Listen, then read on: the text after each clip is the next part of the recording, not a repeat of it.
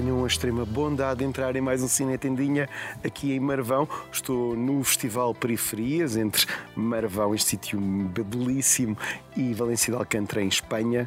É um festival pequeno, mas é daqueles festivais que, que me ficou no coração e que cada vez cresce mais.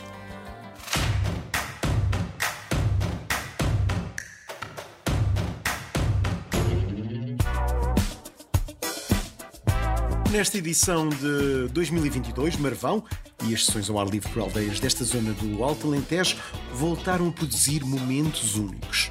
Este festival transfronteiriço pode não ter um mediatismo merecido, mas continua a fascinar numa programação que escolhe obras que abordam os temas do ambiente, cultura e direitos humanos. O Periferias continua, acima de tudo, a ser feito com amor e pensado para levar arte a quem não a recebe.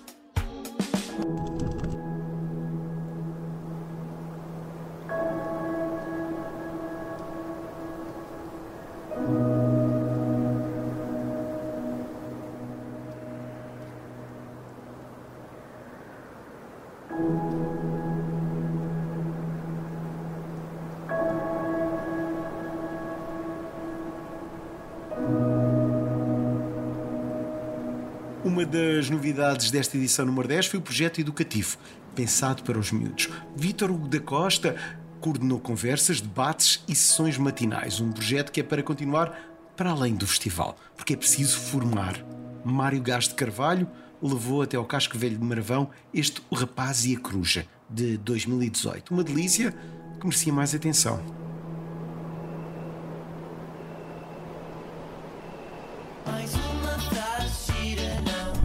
A força motriz deste evento cultural está na tenacidade de Paulo Duque, colombiana que veio de Espanha e de Itália e apaixonou-se pelo Alto Alentejo. É a sua alma que possibilita a realização deste festival que não tem apoios estatais.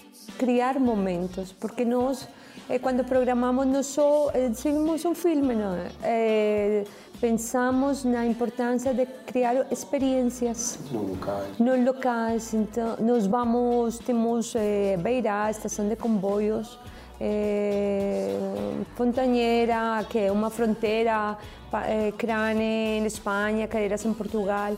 E, por exemplo, estes dois postos, particularmente, eh, sempre tem que ter, ou pela, pela estação do trem, tem que passar um trem no filme.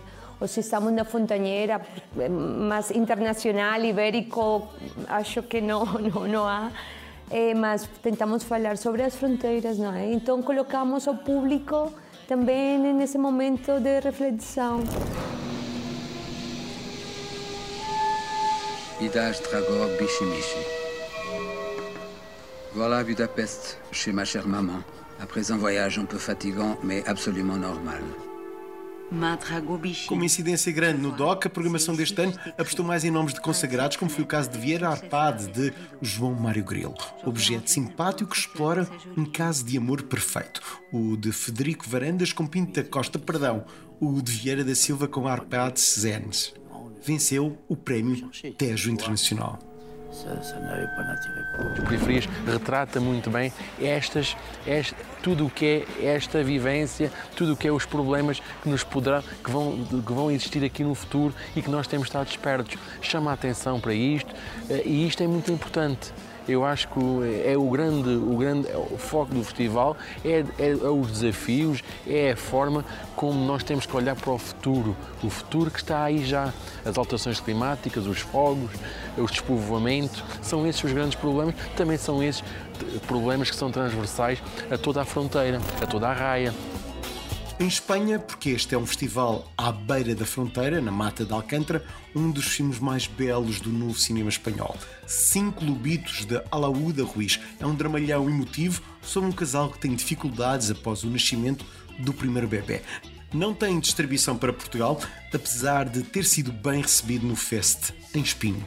O melhor deste Periferias é esta dádiva, poder escolher de que lado da fronteira podemos ver os filmes. Talvez por isso, a diretora do festival nos tenha levado até à Extremadura espanhola para conhecer Álvaro Cotrina, um dos apoiantes do Periferias e, por acaso, Alcaide Salurino, mesmo perto da fronteira. Yo creo que hay una firme apuesta pues, de instituciones, en este caso el Ayuntamiento, la Diputación de Cáceres, también la Junta de Extremadura en la parte española. Sé que las cámaras municipales en la parte portuguesa también están apoyando mucho todas las iniciativas culturales que están llegando al territorio y sinceramente creo que lo necesitábamos. Llevamos mucho tiempo mirándonos de espaldas. Eh, era como que Portugal iba por su lado y España iba por el suyo. Y sin embargo, festivales como este, en los que nos estáis ayudando a concienciar a la población que tenemos que mirarnos de frente, que tenemos que darnos la mano, que tenemos que caminar en la misma dirección. Lo, lo estamos viendo, lo estamos notando y lo estamos sintiendo y esto está haciendo que cada día tengamos a más visitantes pues, que no sienten que haya una frontera, que efectivamente no la hay, ni siquiera ya en lo psicológico. ¿no? Y por eso queremos profundizar más en este tipo de iniciativas que yo creo que son muy necesarias. Em breve, talvez um recuerdo forte desta edição 2022, mais não digo. Só confesso o seguinte: é um prazer voltar sempre a este festival que aposta numa força luso-espanhola que tem de ser ainda mais promovida. Mas deixo-vos agora com um dos filmes que marcaram esta edição: Donbass, de Sergei Loznitsa, filmado em 2018, presságio desta invasão de Putin à Ucrânia, porque Periferias tem consciência política. Позвонили, сказали, машину нашли. Ну и Вот она. это твоя машина.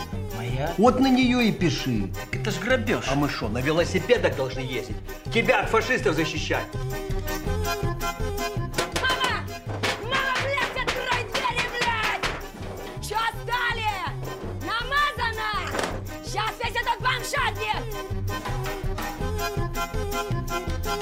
Интересуется, что здесь у вас происходит. А что здесь у нас происходит? А что здесь, ребята, происходит? Что-то происходит. Война, блядь, у нас происходит.